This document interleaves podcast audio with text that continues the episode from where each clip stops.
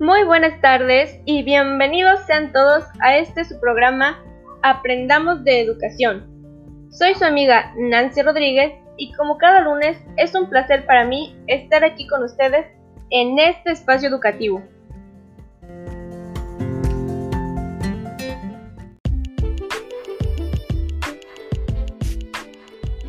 El día de hoy tenemos como invitada a Mari Carmen Contreras Ramírez, alumna del quinto semestre de la licenciatura en Enseñanza y Aprendizaje en Telesecundaria de la Benemérita Escuela Normal Veracruzana, para retomar y reflexionar acerca de algunos temas de interés docente.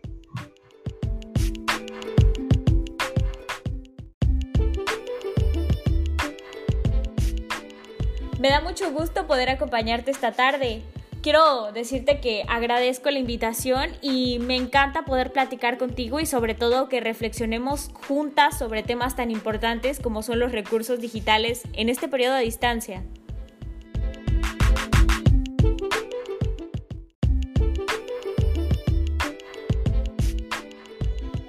Creo que para comenzar es importante retomar cómo está la educación en México actualmente.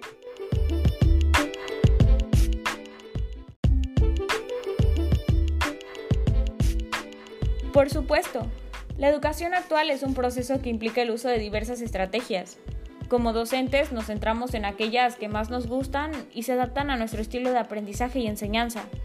Creo que compartir la reflexión sobre el análisis de estas estrategias nos va a permitir ampliar el repertorio de las mismas, nos da una perspectiva diferente y nos hace encontrar puntos en común entre compañeros creo que coincidimos en algunas y destacamos varias. La primera es la motivación, también la contextualización de contenidos y la percepción de la educación actual, siempre buscando el objetivo de una perspectiva de aprendizaje en la que podamos aprender de nuestros expertos, de nuestros compañeros, de nuestra experiencia de enseñanza en prácticas, pero también de nuestra experiencia como alumnos.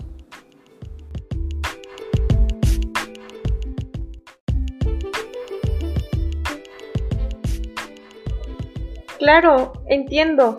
Para nosotros como docentes, las estrategias de aprendizaje juegan un lugar esencial en nuestra formación, ya que son y siempre serán fundamentales en nuestras intervenciones didácticas, y al complementarlas nuestro bagaje de conocimientos se amplía.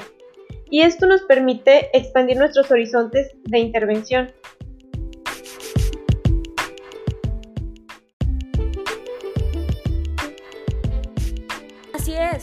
Además, creo que es importante agregar que la cantidad de recursos digitales que existen y que funcionan como apoyo educativo es enorme.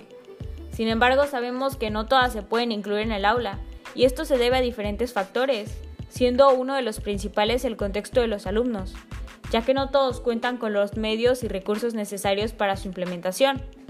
Aunque coincidimos en que con las adecuaciones necesarias, toda estrategia se puede aplicar en los diferentes contextos áulicos.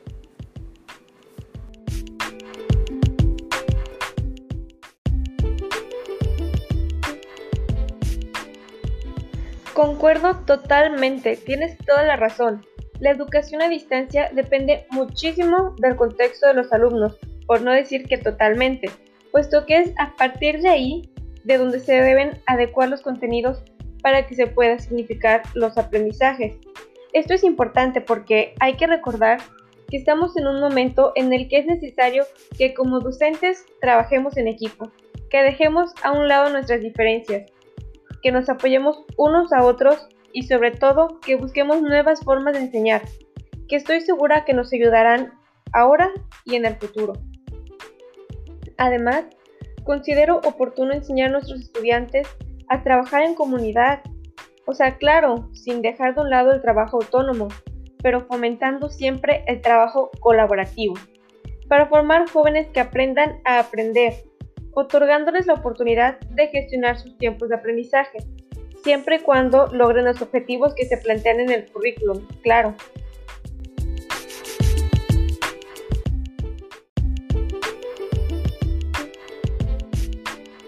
Por supuesto, pero pues eso no es todo. Creo que finalmente los docentes tenemos que seguir preparándonos, siempre tenemos que mantenernos en actualización. Y creo que también es tiempo de que nos empecemos a valorar, que empecemos a aprender de nuestros errores y a reconocer las virtudes de otros, porque creo que cuando estemos dispuestos a aprender de los demás, será el día en que logremos romper las barreras del individualismo y pasemos a un trabajo colegiado que nos enriquezca a todos.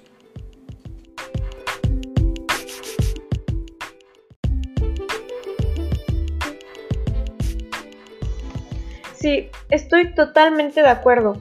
Considero que existe una amplia gama de estrategias educativas, todas encaminadas a mejorar el proceso de construcción de aprendizajes, claro. Algunas de ellas son Creative y Kahoot. Estas dos me gustan mucho y son para crear cuestionarios en tiempo real.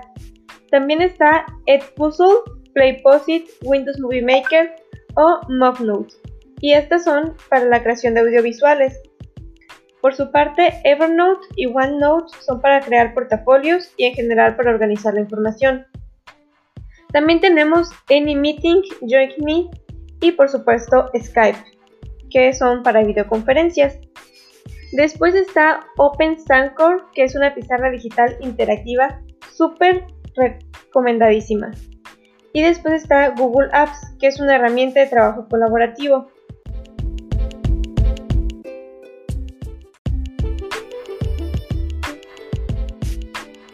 En efecto, es importante que busquemos una educación de calidad que se acorde a las necesidades de nuestros educandos.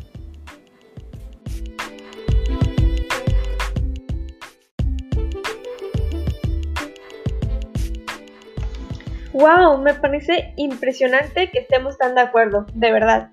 Ha sido un placer contar con tu presencia el día de hoy y no cabe duda que tus reflexiones inspirarán a más de un docente. De verdad, espero volver a colaborar contigo muy pronto.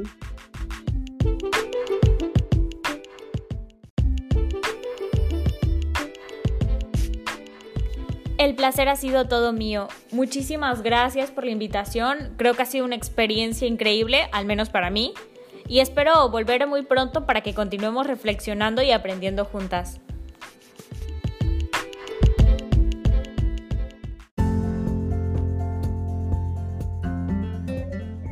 Muchas gracias a todas las personas que nos escuchan desde diferentes partes del país. Les mando un saludo afectuoso a todos los que nos escuchan. Recuerden que los sus comentarios en mis redes sociales.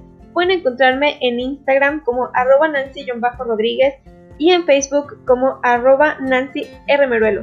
Esto fue todo por el día de hoy. Nos vemos el siguiente lunes.